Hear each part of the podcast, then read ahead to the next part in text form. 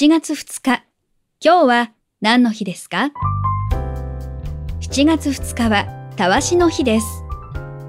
1915年の7月2日、亀の子たわしを製造している亀の子たわし西尾商店の初代社長が亀の子たわしの特許権を取得したことから、この日をたわしの日に制定しました。